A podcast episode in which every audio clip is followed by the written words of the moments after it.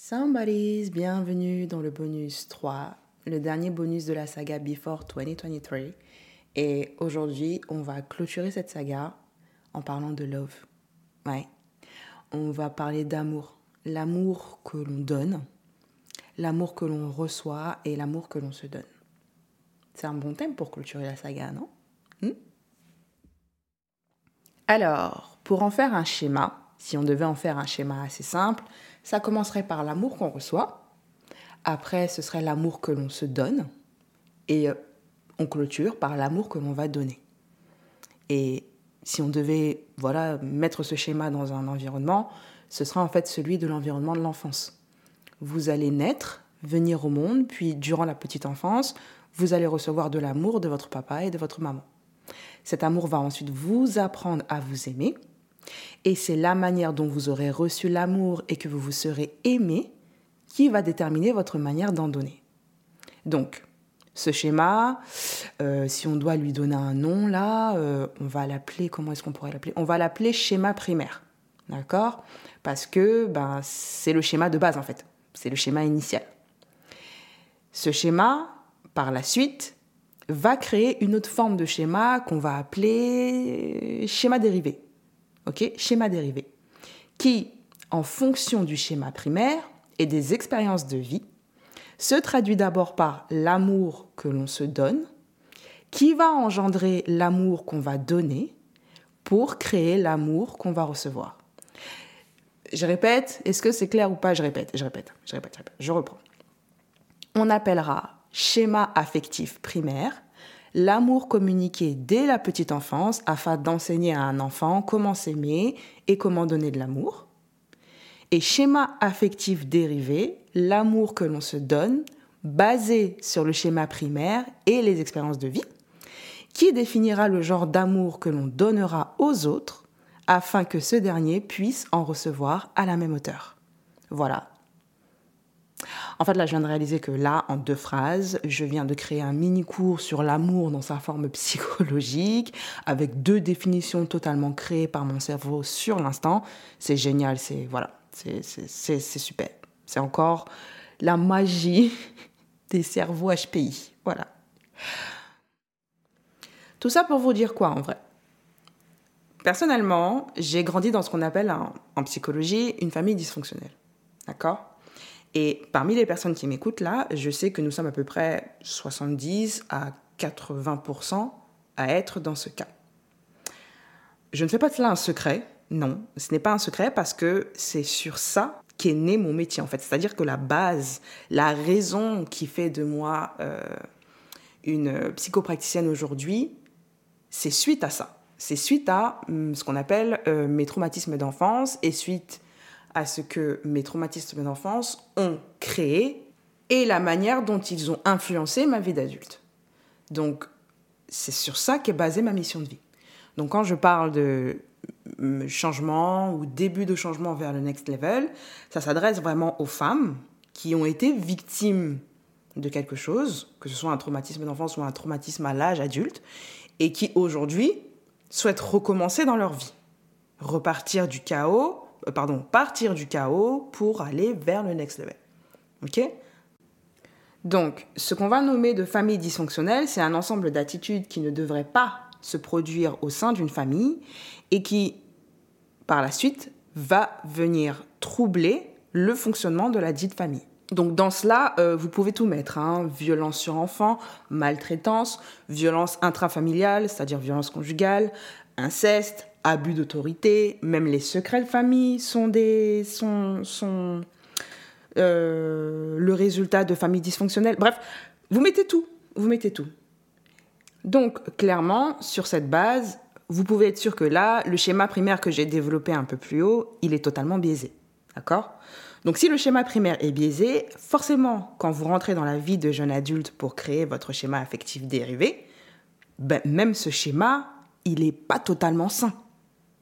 Mais ce qui est intéressant, ce qui est intéressant, c'est qu'à l'inverse du schéma affectif primaire, bien que ce dernier n'ait pas été optimal, il est cependant possible de créer un schéma dérivé à votre goût. Parce que l'objectif principal est qu'en fait votre schéma affectif reflète ce dont vous avez besoin et non ce qui est commun dans la mesure où vous n'avez pas grandi dans un schéma familial commun. OK? Voilà. Donc là aussi, je viens de réaliser que je viens de résumer en une phrase le bonus du jour. Clairement, vous savez aimer lorsque vous avez créé un schéma affectif qui vous convient et non un schéma affectif commun. Donc, la question est, comment avez-vous construit ou nourri votre schéma affectif durant cette année 2022 C'est quoi réellement votre bilan affectif? Pipiou. Je vais pas vous laisser comme ça, d'accord? Je vais pas vous laisser comme ça. Je vais vous aider à établir un, un petit bilan, un bon petit bilan. Je dis souvent à mes patientes, écoutez votre corps, il est la vérité. Et quand je parle de vérité, bien sûr, je parle de votre vérité, euh, votre vérité propre. Donc ce qui est nécessaire pour vous, ce qui match avec vous, ce qui est aligné à ce que vous êtes et à ce que vous voulez, etc. etc. J'espère que vous avez tous une vérité quand même, parce que si vous n'en avez pas, il serait important de pouvoir en créer une avant 2023. Ou de pouvoir commencer à réfléchir sur cette vérité dans 2023. Pourquoi? Parce qu'elles sont souvent en train de me relater des faits qui, au fond d'elles, leur semblent étranges ou pas bons pour elles, mais du fait que ce soit des faits assez communs à la population, aux gens qu'elles rencontrent à l'extérieur, au pourcentage, euh, voilà, au pourcentage de personnes totalement communes aux unes des autres, elles se disent que c'est elles qui vont pas bien, que c'est elles qui sont névrosées. Non, non et non. Je suis désolée, mais non. Non pourquoi? Parce qu'il y a des choses dans la vie qui peuvent paraître euh, totalement stupides pour certaines personnes, des choses totalement vaines, des choses qui n'ont pas de réelle importance, mais qui pour vous peuvent être de vrais red flags. Donc, premier point, fiez-vous toujours à ce, que va vous dire votre corps, à comment il va le manifester, et écoutez toujours votre intuition. Combien de fois avez-vous écouté votre corps et votre intuition durant cette année? Très bonne question. Ok? Autre tips. En 2022, combien de fois avez-vous pris le temps d'être seul? D'être euh, ce que j'appelle une solitaire responsable. Waouh Un mot encore. Encore une phrase incroyable. Une solitaire responsable. Beaucoup d'entre vous ont cherché la compagnie des amis, la compagnie d'un homme, la compagnie d'une femme. Certains m'ont dit j'en ai marre d'être seul, je me sens seul, j'ai personne. Mais où est votre vous qui est supposé être votre meilleure compagnie?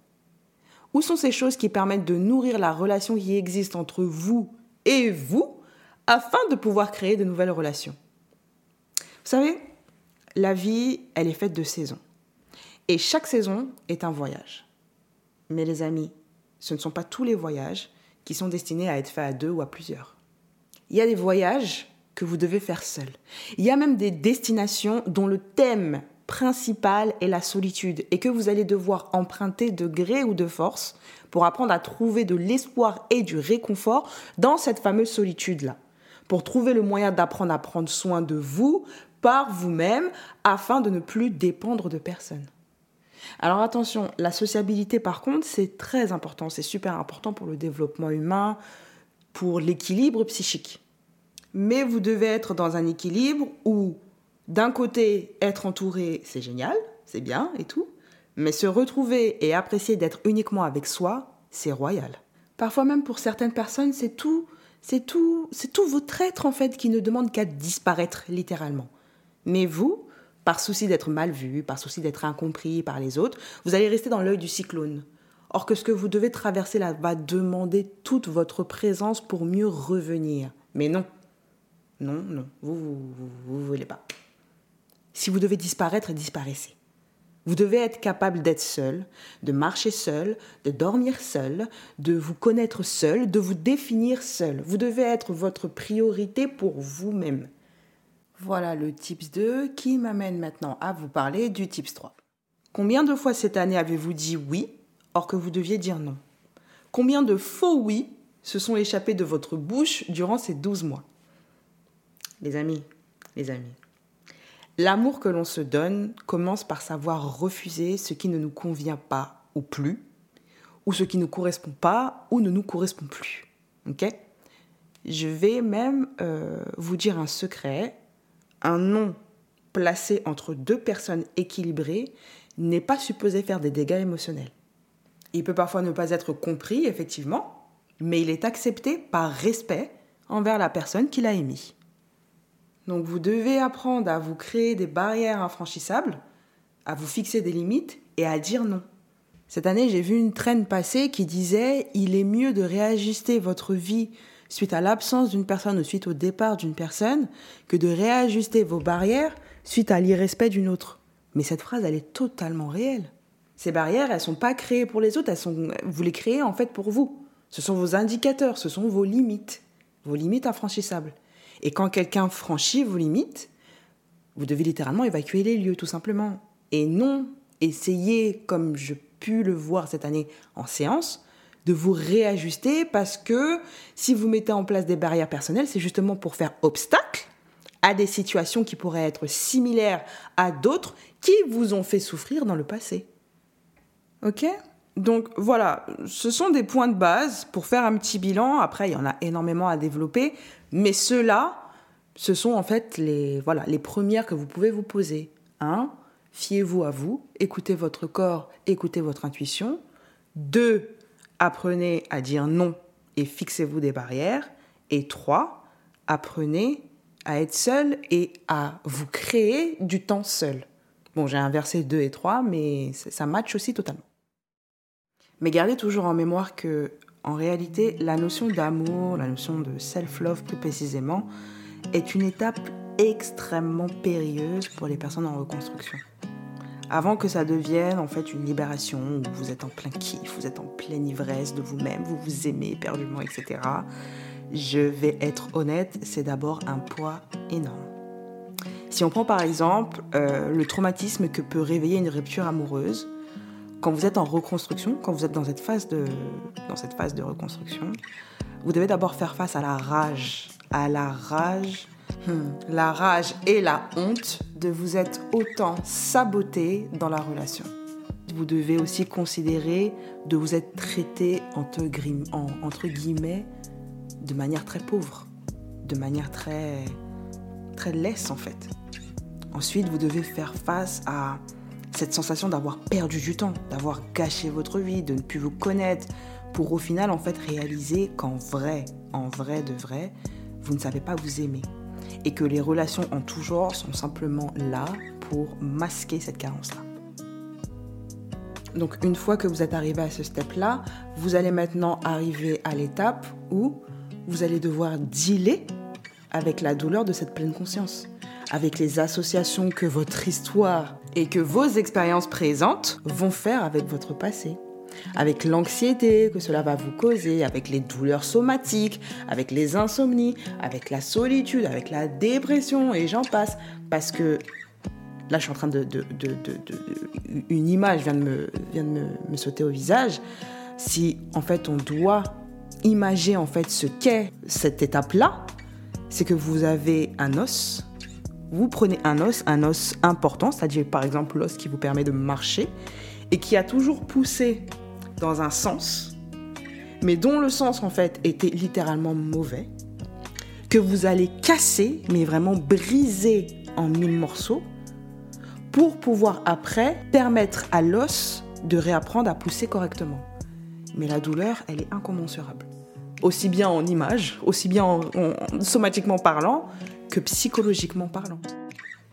Mais vous verrez que cette torture, parce que c'est littéralement une torture, vous verrez que cette torture sera votre remède en fait.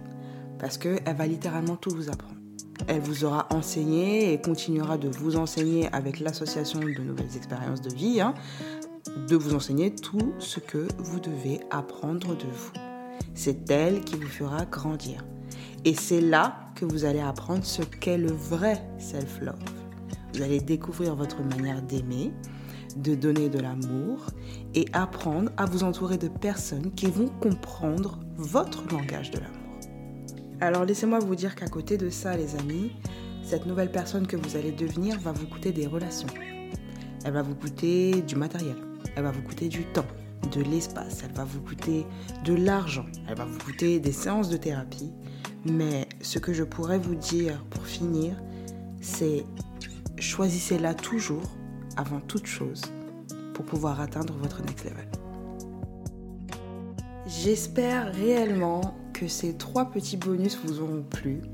Je suis extrêmement fière et émue de les avoir faits parce que je sais de un l'impact qu'il aura eu dans la vie de celles qui en auront besoin, mais que surtout je les ai faits parce que je devais réellement repartir à ma propre source, à mes premiers débuts, à mes premières envies, à ma première passion qui est en fait de partager avec vous, de vous aider au travers de l'histoire que moi j'ai pu vivre et accompagner de l'expertise que je peux avoir.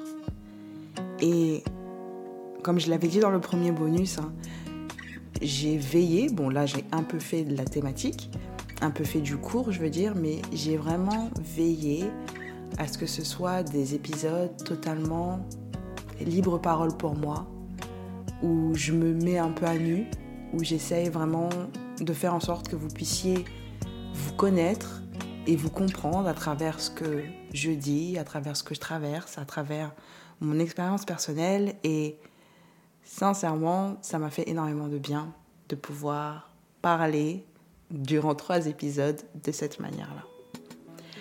Je pourrais jamais, jamais assez vous remercier du soutien que vous m'avez apporté durant cette première année en tant que thérapeute de la communauté afro. De la force que vous m'avez donnée pour me permettre d'embrasser ma mission de vie, mais surtout la mission que Dieu m'a donnée en fait.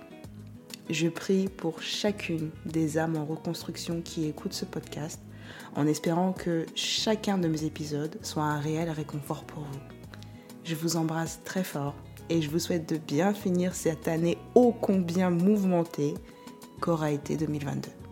On se retrouve l'année prochaine. JR le micro. XOXO.